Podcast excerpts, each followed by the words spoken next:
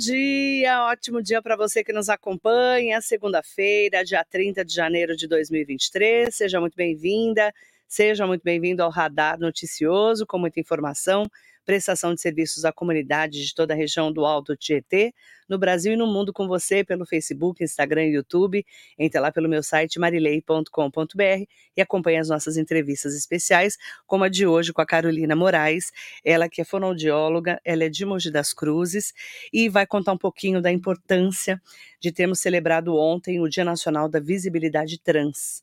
Ela tem um filho, Luca, que tem 11 anos, que é um menino trans, e hoje ela vai contar a experiência dela, explicar também sobre as pessoas transexuais, que são aquelas que não aceitam seu sexo biológico, pois se identificam com o sexo oposto. Algumas pessoas trans têm essa necessidade de modificar a aparência por meio de intervenções cirúrgicas e outros métodos que promovam readequações em seu corpo.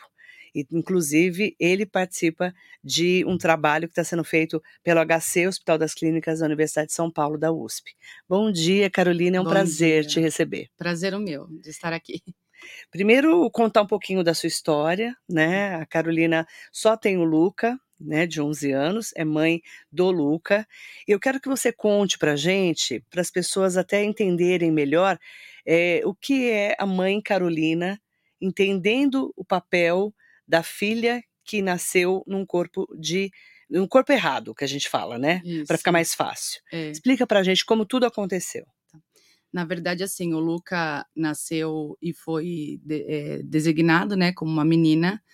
É, hoje em dia, a nossa cultura é muito binária, né? Então, a criança nasce, ou ela é da caixinha menina ou menino. Então, se é menina, ela vai ter um nome feminino é, vai usar rosa, vai brincar de boneca e de casinha, né? E se for menino, vai usar azul, já sai da maternidade de azul, né? Com nome masculino e vai ter que aprender a jogar bola, é, esportes, enfim.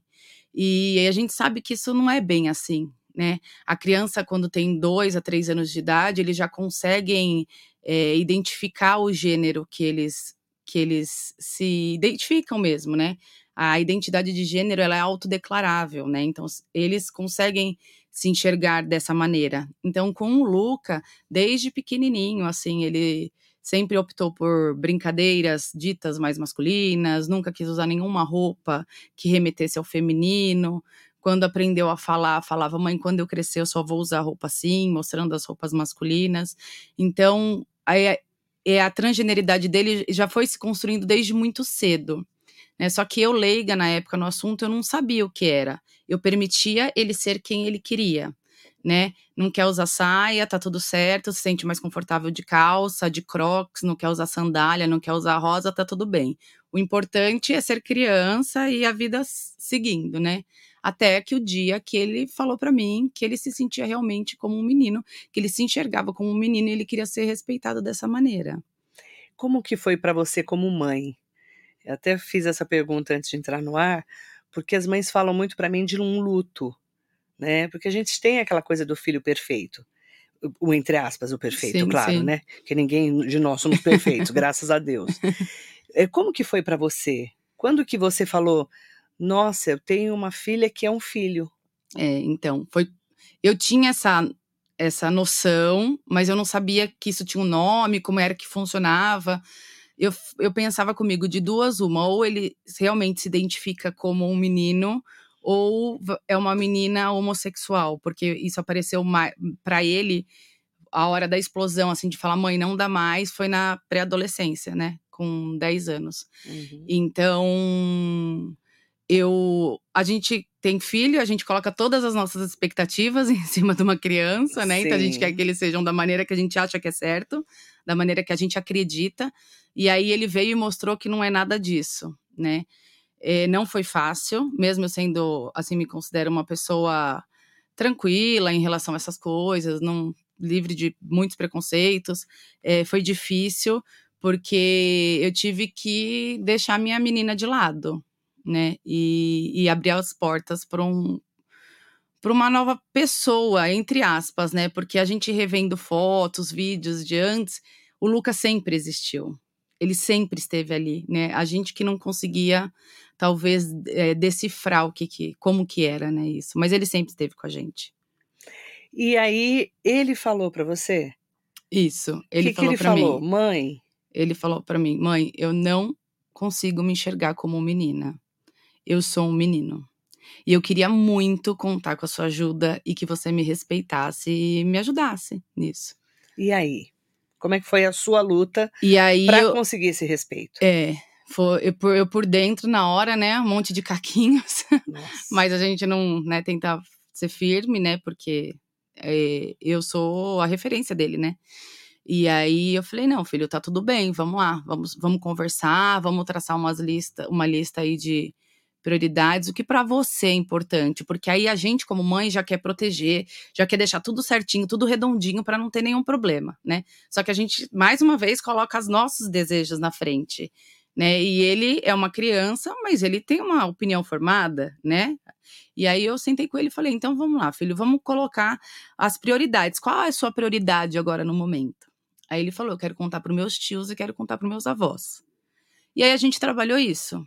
Depois eu quero contar com meus, para meus amigos da minha escola. No último dia de aula ele sentou com todos os amigos e contou.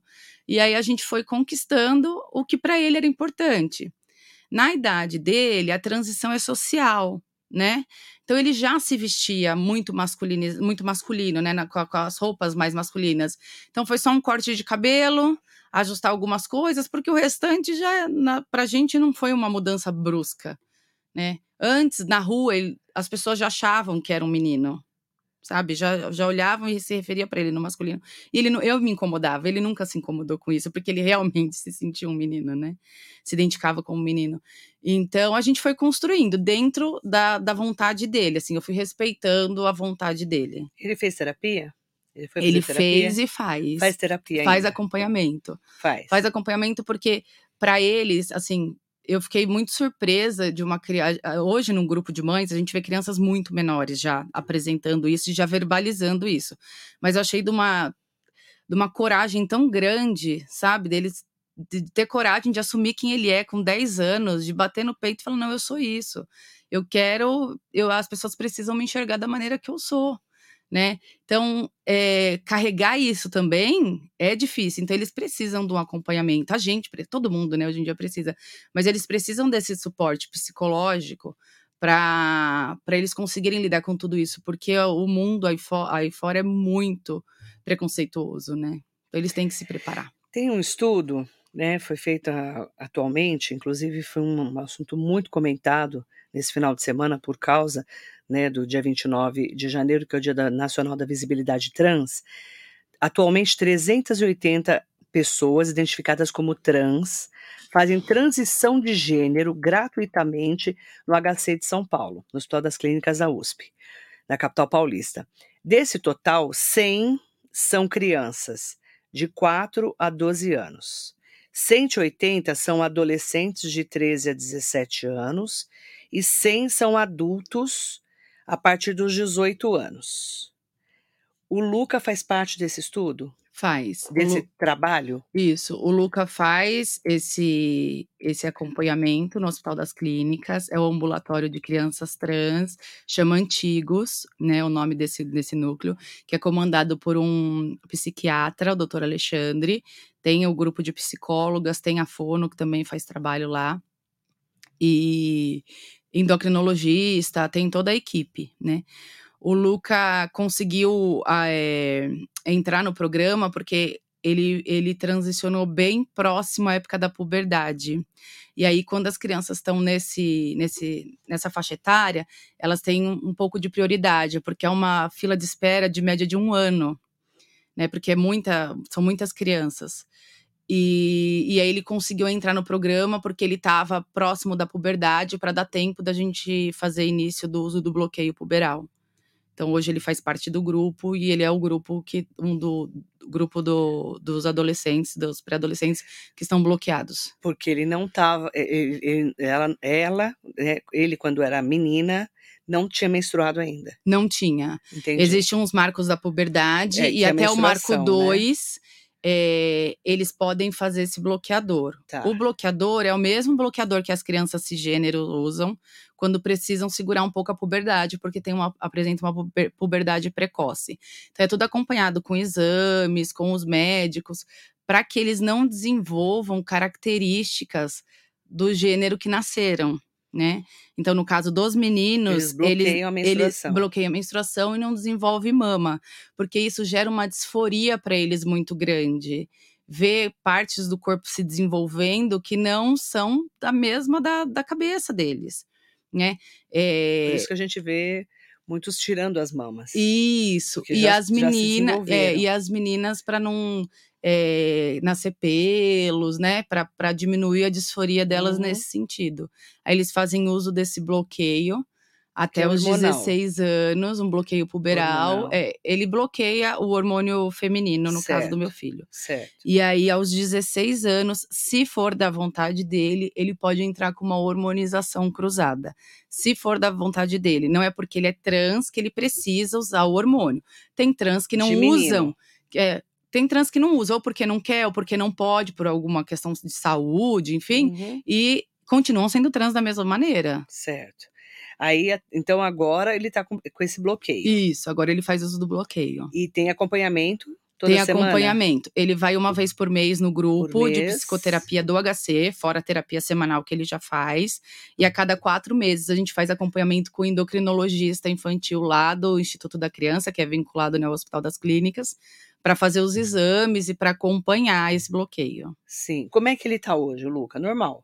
Tá normal, tá ótimo. Tá ótimo. E hoje ele é outra criança. É ele era uma eu quero saber. É, é, ele era uma criança. Personalidade. Isso, ele era uma criança muito tímida, muito introvertida. Hoje em dia, ele, ele é outra. Quem conheceu antes e conhece agora consegue perceber nitidamente a diferença. Ele é uma criança feliz hoje. Hoje ele é feliz. Você sabe porque é seu filho. É. Mudou totalmente. Mudou assim. totalmente. Não é à toa que a gente literalmente veste a camisa, né? Pra mostrar para as pessoas mesmo que tá, que tá tudo certo, tá tudo bem. E é uma, o que, que uma mãe quer de um filho, né? Seja feliz. Seja feliz. E hoje ele tá feliz. Hoje ele tá feliz. Com 16 anos, é, Carol, ele vai é, ter uma nova fase, certo? Isso. De, de ter hormônio masculino ou não. Ou não, é. E como ficam os órgãos, ovário, útero, como é que fica isso? Então, como ele, nu ele nunca ovulou, então não vai ter mais funcionalidade, tá. né? Então, tanto é que a gente assina um termo, né, no, da pesquisa, porque só pode fazer esse tratamento em instituições vinculadas à, à, pesquisa de ensino. Então, em São Paulo, a gente só tem o HC e o da Unicamp, a faculdade da Unicamp. Então, como ele não, nunca ovulou, ele não, não vai ovular, não né? Vai porque foi, foi bloqueado. Nem ovário, nem útero. Nem, nem útero, nada. Nada, nada. Aí quando entra com hormônio masculino, aí já não vai menstruar mesmo também, já não. Mas aí precisa fazer uso para sempre, né? Para sempre. Para sempre. E como fica o órgão genital? Então, das, eu, as meninas que bloqueiam não desenvolve. Não desenvolve. Não desenvolve. Os meninos, quando começam a usar o hormônio, ele, o hormônio masculino, eles têm um crescimento maior da. da ai, fugiu o nome. Do órgão, e aí eles acabam até muitos, não existe, existe a cirurgia para o menino mais velho, né, acima de 18 anos, de implantação, né, do órgão sexual masculino. Só que é pouco usada, ainda não está totalmente liberada, e muitos deles nem sentem necessidade, porque depois com hormônios as coisas se ajustam. Se ajustam. Assim, é. Não, estou perguntando porque é uma, é uma questão. Sim, é, as pessoas ficam né? com dúvida, as pessoas né? Com, ficam é. com dúvidas.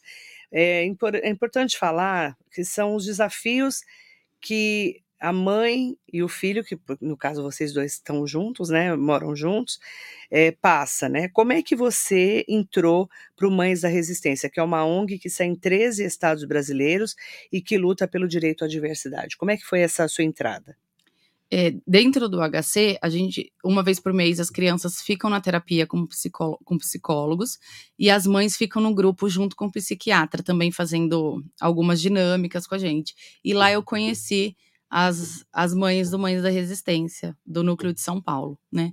E aí eu comecei a me, me filiar com elas, porque o, as crianças, elas juntas, elas elas se gostam muito, sabe? Eles têm uma, uma interação muito importante que a gente a gente que é mãe de criança trans percebe que eles têm um pouco dessa, dessa questão de social mesmo, né? Por conta do preconceito, por conta de, das disforias, de várias coisas. E entre eles, eles se dão super bem. Então a gente acabou se envolvendo mesmo. Então a gente faz várias ações, a gente faz piquenique, encontros em São Paulo com eles, sabe? Para eles poderem mesmo é, ter essa questão social e ter outras pessoas, tem alguns trans mais velhos, então eles acabam tendo outras referências, né, que é importante. Então a mãe, essa mãe da resistência, ela acaba dando um acolhimento. Isso, a gente faz todo o acolhimento. Tem a, a parte jurídica e de tera, terapêutica também. Jurídica também. Por quê? Explica como é que foi mudar o nome do seu filho. Então, de o, menina para menino. É, é direito de toda toda criança, de todo adulto, a inclusão do nome social no RG né, nos documentos. Então vem o nome civil, que é o nome morto deles, e o nome social. Nome morto é o nome que não usa mais. Isso. É o nome do que foi dado no batismo, né? E só que existe a possibilidade de fazer é, uma retificação dessa documentação. Ou seja, é anulado a certidão primeira, é feita uma nova certidão de nascimento com o nome, que no caso do meu filho do Luca, do gênero masculino a gente recebe tanto essa, esse papel da certidão e uma certidão de alto teor, que, que conta sobre a transição. Porque se precisar, por exemplo, um dia no alistamento, sabe, nessas outras questões, convênio, por exemplo, meu filho é um homem que vai precisar fazer acompanhamento ginecológico. Então, como que no convênio eu vou comprovar que ele, entendeu? Então, eu tenho essa certidão de alto teor que me ajuda. Mas é bem difícil de fazer essa retificação. A gente tem bastante empecilho. Em São Paulo não tem. Em São Paulo, para menor, é só com é, só com advogado mesmo, com, com processo, e demora anos para sair. E a gente tem é, alguns auxílios no Rio de Janeiro, então a gente consegue fazer por lá. Eu fui para lá para retificar a certidão do Lu, vim com a documentação do juiz e a gente deu entrada aqui. O meu filho é o primeiro é, trans menor de 18 anos a retificar aqui na cidade. Então foi o primeiro foi, de Mogi. Foi, foi é, o primeiro. Ele que escolheu o nome? Ele que escolheu o nome. Interessante, né? A gente que eh, as pessoas são preconceituosas, a gente sabe disso, não todo mundo, óbvio, né? Uhum. Mas muitas vezes por ignorar o assunto, não é? é? Você sente isso? Muito, muito. A ignorância do assunto. É. E tem gente que tá afim de aprender. Eu posto muito na minha rede social sobre essa nossa vivência, porque eu acho que é importante. E muitas amigas me chamam, conhecidos me chamam, é, elogiando meu meu trabalho e querendo saber mais para poder agir com o filho, como, sabe, para preparar essa criança para ter amigos trans, para ter um namorado uma namorada trans, enfim. E eu acho isso muito legal. Então a gente precisa falar, né? Porque às vezes é, a pessoa tem preconceito porque não conhece, mas está afim de conhecer. E a gente sabe que tem aqueles também que não tem abertura nem para conhecer, que já julga sem saber, né? Porque agora tem um passo, né? É, o Luca tá com 11 anos, certo? Isso.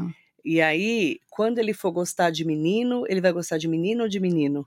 Então, aí ele que vai escolher, na verdade. Não, mas você entendeu eu a entendi. pergunta? É, então, e aí eu, é, o que acontece muito, as pessoas. Outro dia eu indaguei na minha rede social o seguinte: muita gente me elogia. Mas e se meu filho namorasse o seu filho ou a sua filha, estaria tudo bem? Essa é a pergunta. Né? E aí eu fiquei muito, sem muitas respostas. Né? Porque e é tá linda a minha bem? causa. É linda então, a minha causa. É linda, mas, mas para tá você. Exatamente. Né? É isso que a gente tem que pensar. É, essa é uma ótima pergunta. É. é. Ah, que legal, nossa, que bacana. Mas você estaria tudo bem se você tivesse meu filho como namorado ou namorada da sua filha? É. Sua, muitas sua muitas responderam que sim, porque meu filho tem passabilidade. Você olha para ele, é um menino. Mas e se ele não tivesse? E se ele tivesse mama? E se a sua filha gostasse de menina e namorasse uma menina trans? tudo bem também? Ou só porque é meu filho e seria um relacionamento heterossexual e não homossexual? Entende? Porque são coisas diferentes, condição de gênero e sexualidade. Vamos colocar isso? Condição de gênero e sexualidade. Qual a diferença? Então, a condição de gênero é a maneira como que a gente se enxerga. Tá. A gente se olha no espelho e se enxerga como uma mulher. Ok. Que, for, que é a mesma o gênero que, foi atribu que é atribuído à nossa genitália. Certo? Tá. Então, nós somos pessoas cisgêneras. Somos cis. É. O transgênero, ele vai se olhar no espelho e vai se identificar diferente do que, do que é atribuído ao órgão genital dele. Então, eles são transgênero, né? Isso, eles começam, lá, igual eu falei, lá pelos dois, três anos de idade, ele, a criança já começa a se perceber como menino ou como menina. Que nada tem a ver com sexualidade. Sexualidade é por quem eu vou me atrair sexualmente, amorosamente. Isso vai acontecer lá na puberdade, que é quando os hormônios, né, começam a ficar mais aflorados. Então, nada tem a ver condição de gênero com sexualidade. Existem mulheres trans lésbicas que namoram outras mulheres. Existem homens trans gays que namoram outros homens. E existem os dois bissexuais que namoram ou homem ou mulher, se sentem atração pelos dois sexos. Entende? Então, sexualidade é por quem eu vou me atrair sexualmente. E condição de gênero é como eu me enxergo. Então, são coisas diferentes. O meu filho ainda não, não mostrou nada a respeito. Mas ele sabe que ele é livre para ser quem ele quer e gostar de quem ele quiser, né? Para mim, tá tranquilo também. E como lidar com preconceito, Carol? Ai, é difícil. Eu sou bem estourada, assim, então eu não, não levo desaforo para casa. Você já fez barraco? Conta um barraco básico. Toda mãe já fez barraco, né? é. né? Independente da condição, da orientação, não importa do filho, é. né? Toda mãe já deu umas barracadas. Já, a gente dá, não tem jeito. Mas assim, eu sou muito abençoada porque o Luca é uma criança muito tranquila. Ele consegue resolver, sabe, as situações assim de uma maneira fácil. Já passou por momentos constrangedores? Ele já passou, já na escola teve uma questão agora no final do ano passado e ele ficou muito chateado. Na hora ele não soube como agir, ele foi pro banheiro chorar, né? E aí foi interessante que quando ele retornou para a sala, os amigos todos estavam esperando ele, deram um abraço nele, tipo, em solidariedade mesmo. Porque o, o menino que, que praticou a transfobia com ele era uma, um aluno novo na, na turma, né? E a turma dele já é uma turma que, que já estão juntos há bastante tempo. Então, eles têm muita intimidade com o Luca e gostam muito do meu filho. Então, eles acabaram abraçando a causa, sabe? Mas é muito triste para uma mãe. Muito, muito, muito triste. E a escola é fundamental, né? É fundamental. Muitas crianças e adolescentes trans acabam largando os estudos por conta de bullying. E aí, às vezes, eu posto muita coisa mesmo na rede social e já ouvi muito. É mimimi. Ainda brinca, eu falo mimimi é a dor do outro que não dói em você. Né? Então não é mimimi. Às vezes a sua piadinha, a sua brincadeira matam as crianças, os adolescentes e os adultos trans. Quem matam eles somos nós. Né? Ele, a taxa de, de suicídio é muito alta entre eles. É, muito alta. E quem provoca isso somos nós. A dificuldade deles se aceitarem é. O dela se aceitarem. É. E é, quando eles se aí, aceitam, tem toda uma sociedade julgando. Julgando. Julgando, fazendo piadinha. E às vezes é uma coisa que o, a, a pessoa nem tem noção que aquilo é ofensivo, mas a gente, né, não dá tempo da gente ficar só explicando. As pessoas têm que acordar também, né? Tem que, acho que a empatia é bem vista em qualquer lugar. A gente tem que se colocar no lugar do outro o tempo inteiro. Você gostaria que fizesse com você? Né? Muito menos com uma filha sua. Né? Exatamente. Né? E, e como lidar com isso, né, Carol? Essa é uma boa pergunta, né? Como lidar no dia a dia com é, tanto preconceito, pessoas que não entendem porque esse estudo aí que foi comentado sobre a USP, eu vi muita gente falando mal. Gente formada, profissionais, é, criticando uma coisa que não sabem o que é. Hum. Primeiro que o primeiro sentimento é de vergonha, né? Como que a pessoa faz um comentário sem saber, sem saber, né? Já começa por aí. A gente não pode falar do que a gente não sabe, né? Se a gente não sabe, a gente vai estudar. Hoje em dia tá tudo muito fácil. É. Bota um lá no né? Google né? e, tá, um e tá tudo fácil. Né? É, é, muita gente falando dessa, dessa pesquisa. Não existe mutilação, não existe hormonização para menores, sabe? O, o, é, é muito difícil. As pessoas têm que ler, têm que entender. Se não entender, procura. A minha rede social tá aberta, vai lá me pergunta, sabe? Comigo, diretamente, chega pouco essas coisas, porque as pessoas sabem que eu me posiciono. E se chega, chega como, como uma dúvida mesmo. E a gente bate um papo e conversa, tá tudo certo, sabe? Mas tem muitas mães e pais que não aceitam. É. E aí eu falo, eu acho que não é nem uma, a gente não tem que aceitar nada. Não, não estamos falando, eu não tô falando do meu corpo. Né? Eu não tô falando do meu corpo. Eu vou aceitar o quê? Não sou eu. Eu tenho que acolher. Meu filho tem que saber que se ele acontece alguma coisa na rua, ele tem a casa dele. Ele tem, ele tem onde buscar acolhimento. Ele não vai precisar ir pra rua usar droga. Ele não vai precisar se prostituir, porque ele tem a família dele do lado Você dele. Você tocou num ponto que eu, é, o próximo, a próxima pergunta. Eu vi, e, e também uma constatação, já vi dezenas de histórias de mães e pais que colocaram seus filhos e suas filhas para fora de casa e eles tiveram que se prostituir, né? E isso, infelizmente, acontece entre os trans. É, aí você pensa, a escola já é normalmente, não é o caso da escola do meu filho, que é uma escola sensacional, mas já é um ambiente de, extremamente desconfortável para eles, Muito porque eles bullying. não podem ser quem eles são, Muito bullying. porque eles são julgados o tempo inteiro. Aí dentro de casa, os pais não aceitam. O que eles vão fazer? Eles vão pra rua. E eu não quero isso pro meu filho. Eu acredito que nenhuma mãe queira. Mas então a gente tem que rever algumas coisas. Então, e o que dizer então para essa mãe e para esse pai? Nesse momento que você está numa emissora é, de rádio, nas redes sociais, e isso vai ser muito compartilhado. Se você puder compartilhar, para ajudar que as pessoas ouçam esclarecimentos de uma mãe que foi procurar ajuda, né? Se, se, se juntou em uma ONG séria Uhum. para acolher seu filho. O que dizer para essa mãe e para esse pai? Que tá tudo bem e que a gente tá junto. A gente tem uma frase que a gente brinca: ninguém solta a mãe de ninguém, né? Me procura e, e a gente faz todo esse acolhimento e ajuda em tudo que for necessário. O que tiver ao nosso alcance, a gente vai ajudar. O que a gente não pode é ver essas crianças sem acolhimento. Não dá, Não dá. não dá. É, tem várias pessoas queridas aqui conversando com a gente. Manda bom dia. Bom dia para todas e todos. Um beijo especial, inclusive para Alexandra Braga, que está aqui com a Sim, gente. queridíssima. Trans, Sim. né? Mulher trans. Já entrevistei várias vezes, que tem uma história também muito bacana, né? Sim, sim. Eu já entrevistei desde o começo, assim, para entender a história dela, e ela acabou também virando uma referência para muitas mães, né? Com pais, né? certeza, com certeza. Que ela conta a e- história dela, é, muito de interessante. né? superação mesmo, né? Superação, verdade. Um beijo para você, Alexandra. Sidney Pereira, Everton Nascimento. Bom dia, Everton. É do movimento Outro querido LGBTQIA+, também, né? é, do coletivo. Ah, Diversidade. Nelson Prado Nóbrego, Jacaré da Rodoviária de Arujá.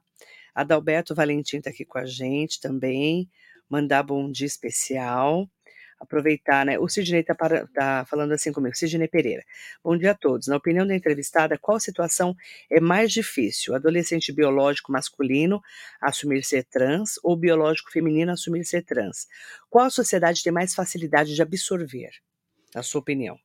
Então, é bem complicado a gente, né, achar isso, mas pela minha vivência, eu acredito que as meninas trans sofrem um pouco mais esse preconceito. Nossa socie- sociedade é extremamente machista, né?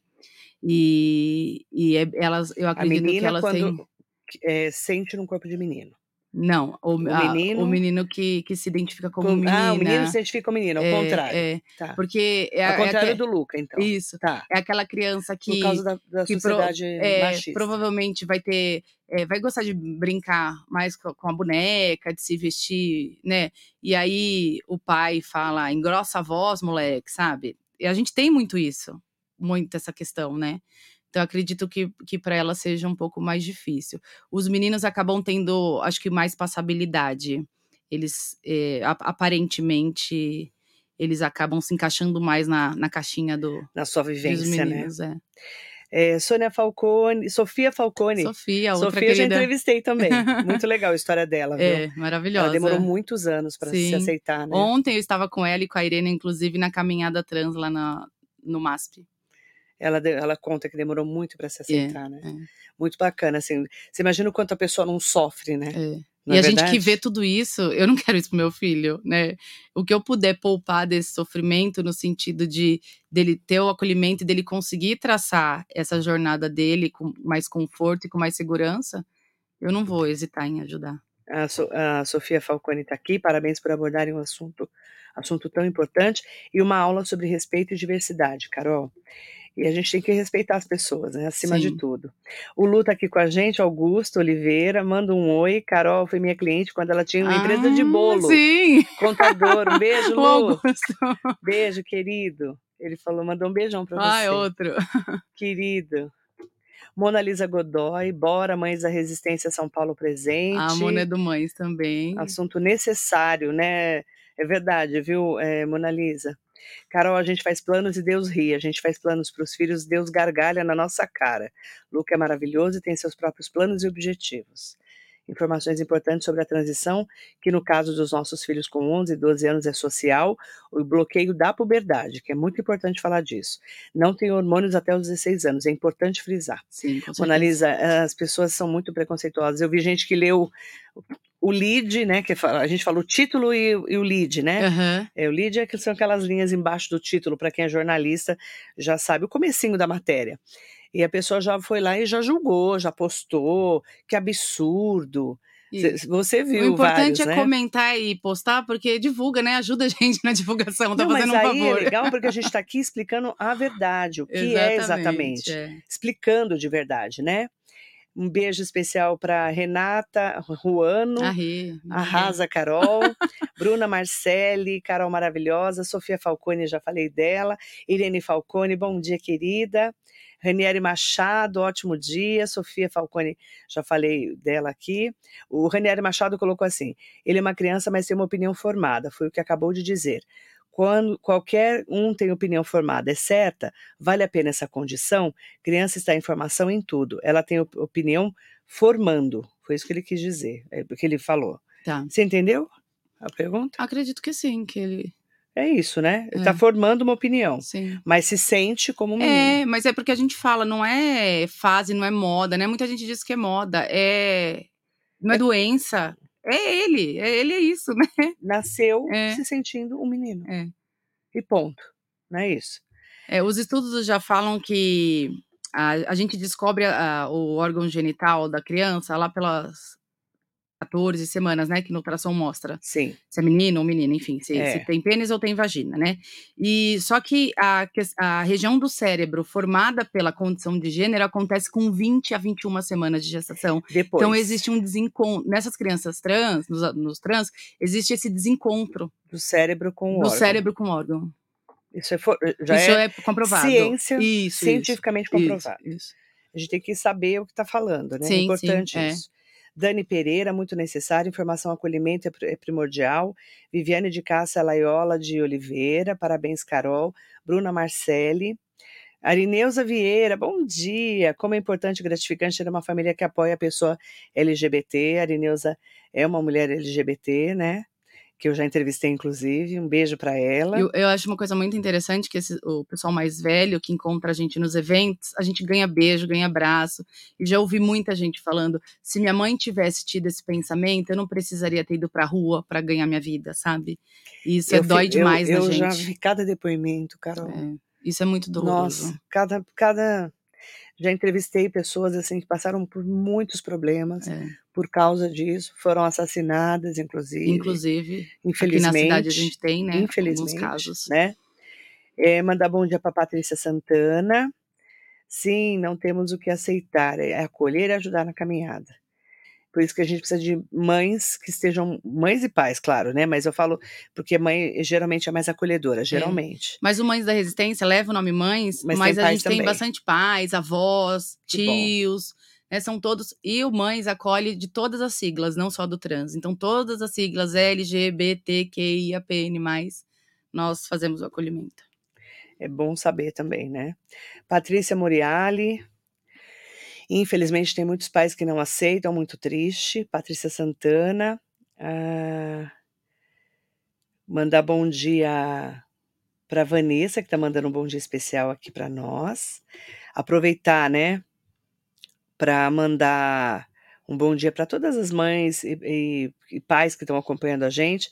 E para as pessoas que estão aqui assistindo essa entrevista, ouvindo essa entrevista no rádio, inclusive a Maria da Pamonha mandou um bom dia especial para você, falando, eh, parabenizando você pela sua, pelo seu trabalho, pela sua, pela sua postura, né, pela, Obrigada. pelo seu posicionamento aqui. E você, eu achei tão interessante que você falou assim, precisamos. Como é que você escreveu para mim? É, a Maria da Pamonha mandando um beijo para você. É, você falou, precisamos nos posicionar, precisamos nos mostrar. Foi isso que você falou para mim, não foi? Foi.